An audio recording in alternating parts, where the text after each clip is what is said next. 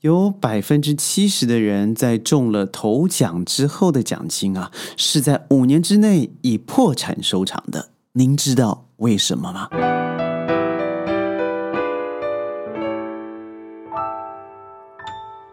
欢迎各位加入今天的宣讲会，我是轩。根据美国青少年金融教育赋能机构的 National Endowment for Financial Education 的搜集资料统计呢，约有百分之七十的乐投主最后都落得破产的下场。最重要的理由就是挥霍无度。这个原因啊，是因为多数的得主啊。他多半都是普通人，人生之中得到了上亿的巨款以后，反应往往是不知所措嘛，哦，所以他们之前对于管理运用奖金是毫无具体概念的，对他们来说呢，只知道自己得了很多钱。但对于这个钱的整个概念是非常模糊的，所以一夕致富以后呢，让他们瞬间以为自己可以有个呃毫无忧虑的下半辈子，可以好好的花钱了，因为这个钱大到他从来没有想象过。在得到了钱，他当然得到了这种。嗯，黄金的轰炸以后啊，他开始变得挥霍无度，而且忽略了重要的理财观念。所以，我想每个人都知道嘛，豪宅啦、名车啦、频繁的出国旅游啦，甚至啊，有人采购飞机、游艇，所以把原来非常普通的生活变成相当的高调。加上互联网的兴起以后啊，这些人往往就变成了什么呢？变成了网红。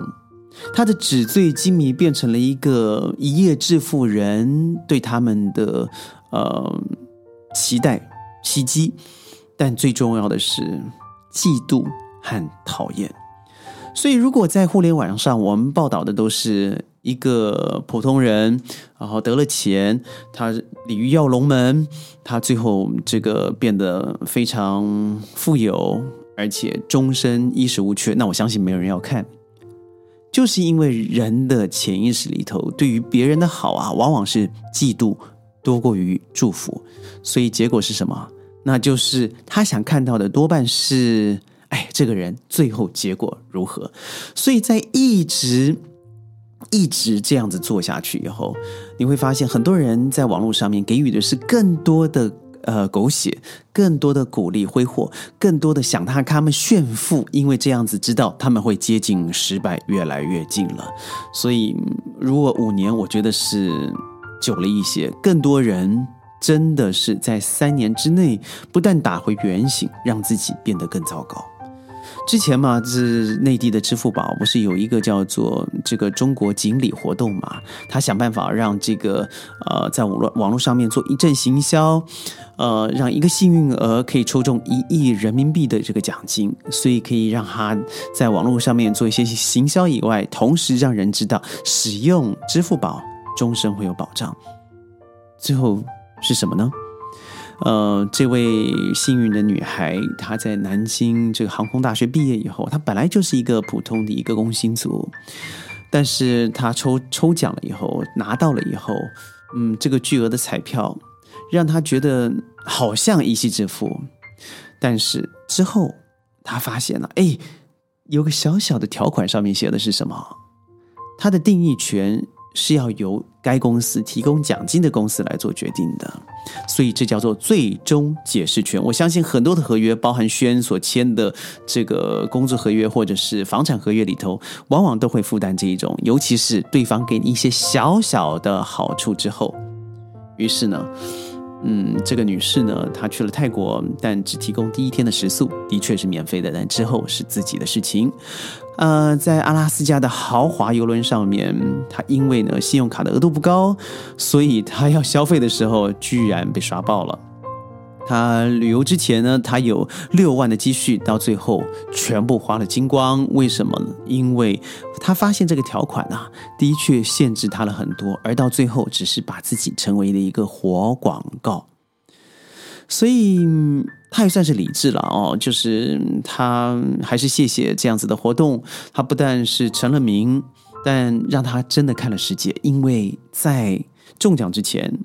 他只坐过一次飞机，他没有出过国，他甚至没有护照，所以他还是感谢这些。但我跟您说的是，他是理智的人。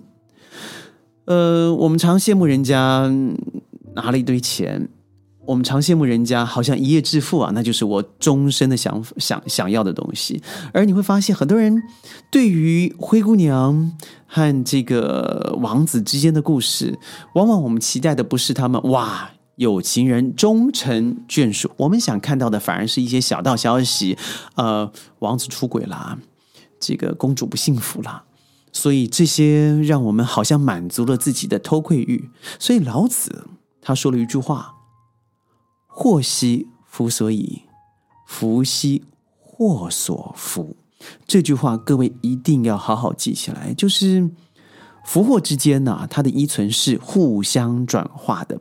可以说，坏事可以引发出好的结果，而好事呢，同时可以引发出坏的结果。这不是放在彩票上面是完全准确的吗？这个东西让我一直想的是，很多时候我遇到逆境啊，嗯，我因此而研发出的一种谦虚和谨慎，那反而是这个祸给我的一种人生智慧。这个智慧绝对不是用钱可以买得到的，这是由祸所相称出来的智慧。同时的，他给你了钱财。他给你了福气，让你会以为你自己永远用不完这种钱财和福气，所以你反而变成自大，听不下别人的警告，给予别人的是傲慢，对生活上面的一切都认为是应该的，到最后就变成破产，失去朋友，到最后连自己下葬的那天都不知道该往何处去。我常跟我身旁的朋友讲，尤其是一些学生，我告诉他们说：“你千万不要认为父母给你的东西是应该的，因为一个人的幸福在你终身里头是有限的。”就像我一直认为，我在年轻的时候打球、工作，我每天睡三到四个小时够了。而且我觉得我终身就会这样子，但是你会发现年纪越来越大，不是的，你的睡觉是要还过来的，因为和你的健康是直接有关系的。所以如果这个是呃合理正确的，那一夜致富那就非常小心了，那代表有一天你会大大的失去，而且加倍的失去，因为你得到的乐与喜是加倍的，是万倍的。所以老子告诉你喽，祸兮福所倚。那两者之间的循环是什么？就是有一天你会因此而付出代价。所以啊，你得到了福气，得到了好处，不要锋芒毕露。这是我们，嗯，从古人就给予我们的大智慧。所以志得意满、狂妄自大，反而会生呃滋生出很多的灾祸。由福而转祸，所以在逆境中，你应该百折不挠、勤奋刻苦，那才有可能把逆境变成你真正的人生智慧。老子太棒了，放在现在这些年轻人们，我觉得也是要看看呢。现在在美国，这个我看到威利彩啊，就是他们那个上亿美金啊，上亿美金哦。啊，已经到了最高的时刻，最就是金额最大，因为累积到最后嘛，对不对？但是很奇怪的是哦，你看看世界，尤其是华人社会了啊，每年他都没办法拿到奖金，赌博也往往都是输的，甚至他把股票买股票、炒股票当做一个事业，但还是亏空了，他还是会自我催眠的是，哎呀，反正我这样做，他总有一天。会得到结果，会吗？在《Science》期刊里头登过一篇研究啊，他报道了某商城的购物者对长期。做的观察与分析，他发现了，当一个人缺钱或是有财务压力的时候，他所做出的决策往往是不理性或是品质低落的。所以，很多人在不理性的时候，他尤其担心贫穷的时候，他会开始消耗大脑中很多的思考资源，譬如说，妨碍到他最大的认知能力。他不仅注意力会不集中，逻辑力会变差，意志力和耐力也会降低。因此。才会让情绪和想象，想象往往是啊，我以为如何，做出错误的决策。所以，如果用白话来翻译的话呢，我觉得就是会变得比较笨啊，会好像很白痴，他会很冲动，相当的主观，而且看不见自己已经犯过的错误而持续的犯错。